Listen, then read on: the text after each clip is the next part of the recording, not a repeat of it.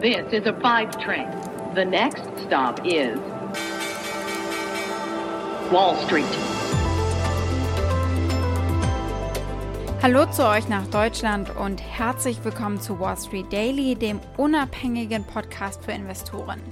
Ich bin Sophie Schimanski aus New York und zusammen schauen wir zuallererst auf den Start dieses letzten Handelstages der Woche.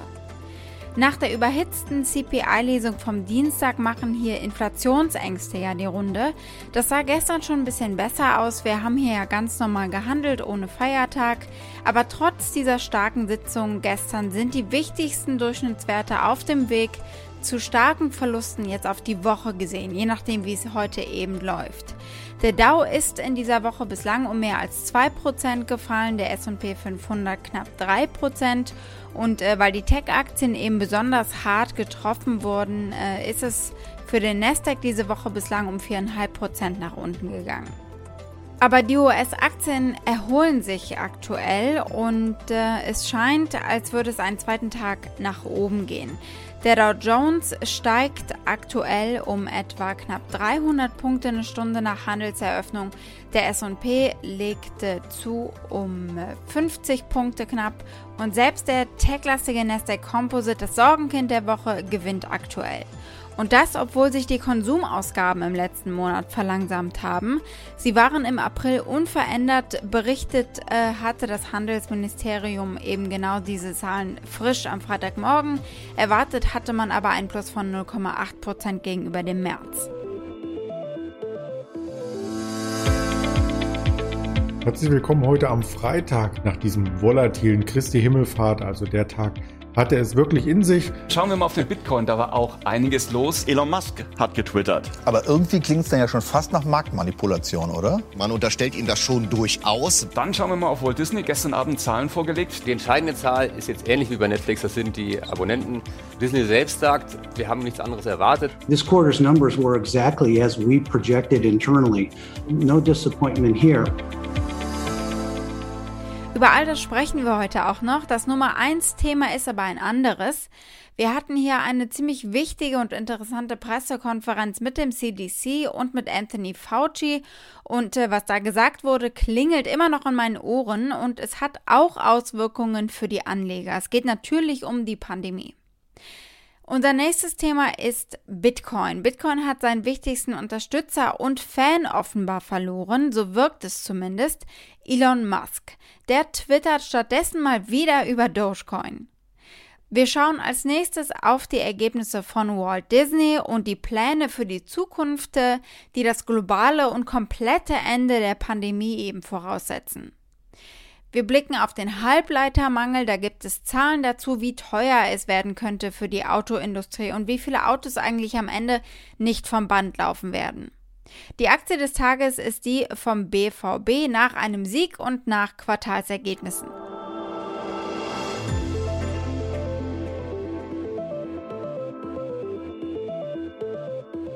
Das CDC, das Zentrum für die Kontrolle und Prävention von Krankheiten, die machen hier quasi die Vorschriften, wann Masken getragen werden müssen, wie viele Leute sich wo versammeln dürfen. Und äh, die haben jetzt was gemacht, äh, das sie seit einem Jahr nicht mehr gemacht haben.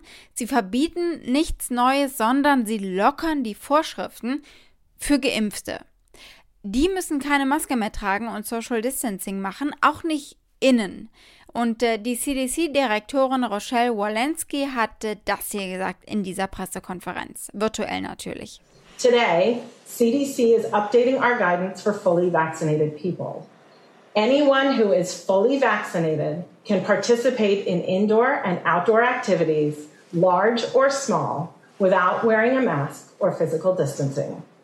If you are fully vaccinated, you can start doing the things that you had stopped doing because of the pandemic. We have all longed for this moment when we can get back to some sense of normalcy. Based on the continuing downward trajectory of cases, the scientific data on the performance of our vaccines, and our understanding of how the virus spreads, that moment has come for those who are fully vaccinated. Das klingt also wie Musik in unseren Ohren, zumindest in meinen Ohren. Für die Anleger hat es gestern zumindest den breiteren Markt äh, nach einem tagelangen Abwärtstrend auch äh, wiederbelebt. Also wir haben diese positive Reaktion auch bei den Investoren gesehen. Die Nachricht äh, war also auch äh, ein Grund, äh, warum sich die Aktien erholt haben. Das sagt zum Beispiel auch Jim Cramer, die TV-Legende. Aber deswegen sei noch nicht einfach alles rosig, sondern es ist ein wichtiger Hinweis, es ist eine wichtige Information für Anlagestrategien. Denn die neuen Leitlinien des CDCs bedeuten auch, dass Anleger möglicherweise nicht breit genug aufgestellt sind, wenn sie weiterhin nur die Lockdown-Aktien besitzen, also die Aktien, die vom Lockdown profitiert haben. Jim Cramer sagte in seiner Show Mad Money, stattdessen müssen Anleger zu den Wiedereröffnungsspielen zurückkehren. Did the CDC finally give us the all clear sign today? A signal that those of us who've been vaccinated can go back to our normal lives? It sure feels like it. If you've gotten the jab, you can take off your mask and maybe even shake hands or hug another human being. And I think that's a chief reason why the averages roared today. The Dow surging 434 points, the S&P jumping 1.22%, bye, bye, bye, bye, bye, bye, and the Nasdaq rising 0.72%. But it's not all good news for the market. The CDC's new guidance also means you're going to get clobbered if you keep owning the lockdown stocks. Instead, you need to circle back to the great reopening plays. Blicken wir als nächstes auf Elon Musk und auf Bitcoin und Dogecoin. Wisst ihr noch, als Elon Musk letzte Woche bei Saturday Night Live war und über Kryptowährungen geredet hat und auch davon geschwärmt hat und als Tesla 1,5 Milliarden Dollar in Bitcoin investiert hat und alle Bitcoin-Anleger jubelten und sagten, das ist der Start von was ganz Großem vom äh, Bitcoin für den Mainstream. Es folgten ja auch einige Unternehmen, aber Pionier Tesla hat inzwischen einen Rückzieher gemacht. Elon Musk sagt, das Unternehmen wird keine Bitcoin mehr als Zahlungsmittel für seine Fahrzeuge annehmen. Wir sind besorgt über die rasch zunehmende Verwendung fossiler Brennstoffe, insbesondere Kohle, für den Bitcoin-Abbau, für das Mining und für Transaktionen. Das hat Musk auf Twitter geschrieben. Der Wert von Bitcoin gegenüber dem Dollar fiel nach diesem Tweet um mehr als 5%. Musk sagte aber, das Unternehmen würde auch äh, keine Bitcoin verkaufen und die Kryptowährung wieder für Transaktionen verwenden, sobald das Mining auf nachhaltigere Energie umgestellt wird.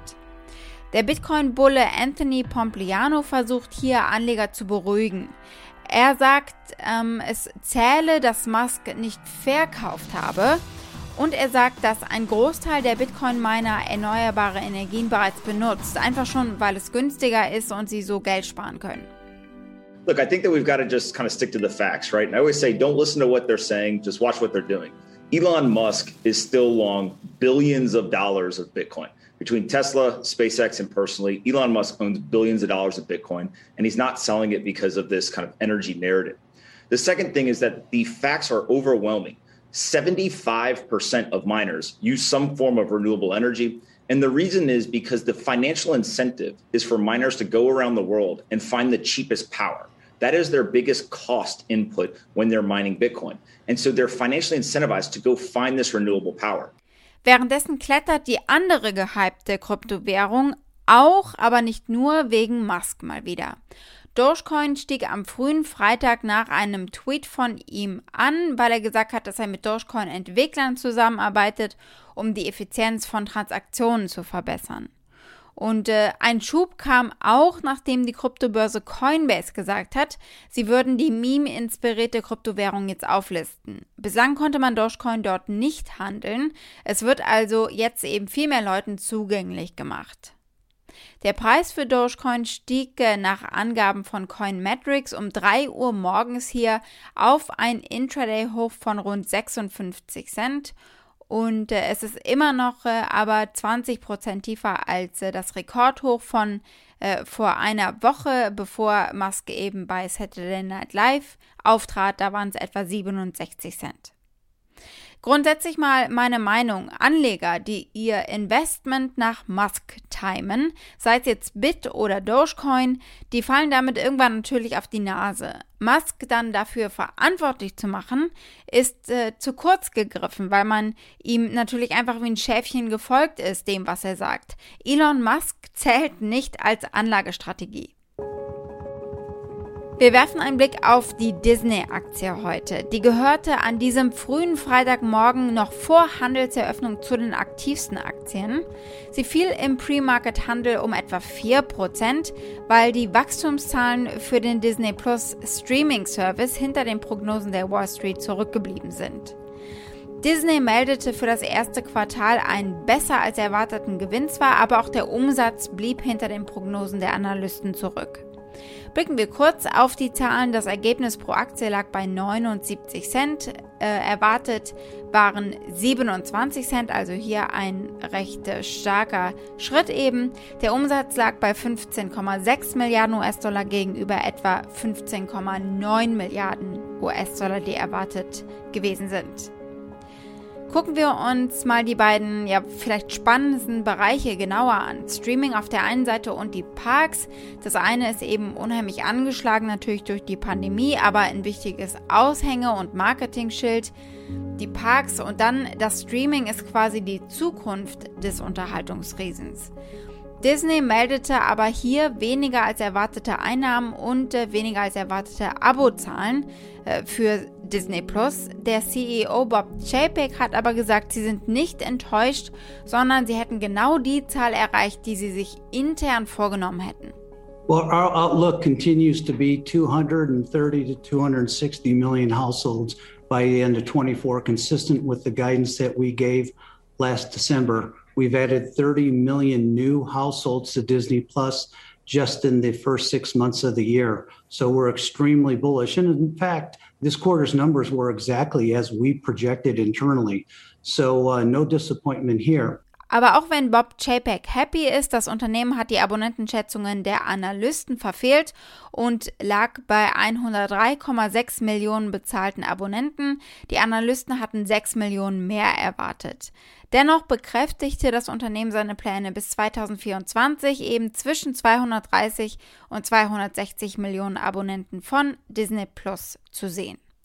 Der Umsatz für das Direktkundengeschäft von Disney stieg um 59 Prozent auf 4 Milliarden US-Dollar, was dazu beigetragen hat, Verluste in anderen von der Pandemie betroffenen Segmenten etwas auszugleichen.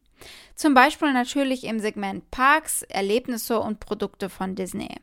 Da ging der Umsatz um 44 Prozent zurück auf 3,2 Milliarden US-Dollar, weil viele der Themenparks entweder geschlossen oder mit reduzierter Kapazität betrieben wurden und äh, die Kreuzfahrtschiffe und geführte Touren natürlich komplett auch äh, eingestellt wurden. Disney wünscht sich eigentlich nur, dass die Pandemie vorbei ist, denn sie haben ein neues fünftes Schiff, die Disney Wish, in die Flotte mit aufgenommen. Die soll 2022 in See stechen und äh, um mal bei dem Disney Wording zu bleiben, das dürfte der Wunsch eben von Disney sein, dass sie da wirklich dann wieder viele Gäste begrüßen dürfen. Once upon a Disney Wish.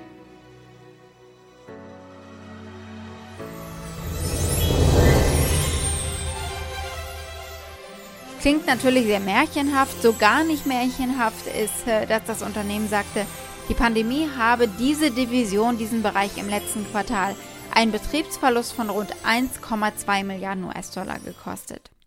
Disney verzeichnete im Quartal auch eine einmalige Belastung in Höhe von 414 Millionen US-Dollar für Wertminderungen und äh, Abfindungen für die geplante Schließung eines Animationsstudios und von Einzelhandelsgeschäften der Marke Disney sowie für Abfindungen, die an Mitarbeiter natürlich in den Parks und Resorts gezahlt werden mussten.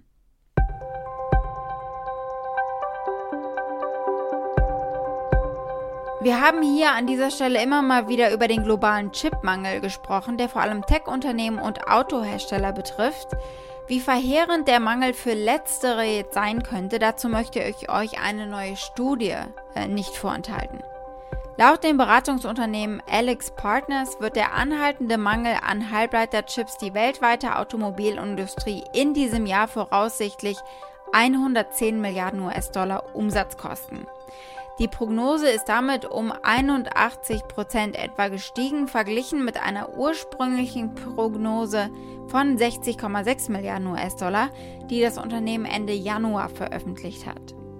Mark Wakefield von Alex Partners sagte, eine Reihe von Faktoren hätte den Mangel zusätzlich verschlimmert, darunter ein Brand in einem Werk in der Nähe von Tokio für den Chiplieferanten Renesas und wetterbedingte Probleme natürlich in der Automobilzuliefererkette. Die Ausfallsicherheit der Lieferkette muss sich langfristig verbessern. Das steht im Mittelpunkt, sagt äh, Alex Partners und prognostiziert dass in diesem Jahr 3,9 Millionen weniger Fahrzeuge produziert werden, weil diese Lieferkette eben sehr anfällig gewesen ist. In den USA hat der Mangel die beiden Regierungen ja inzwischen dazu veranlasst, eine 100-tägige Überprüfung dieser Lieferketten anzuordnen.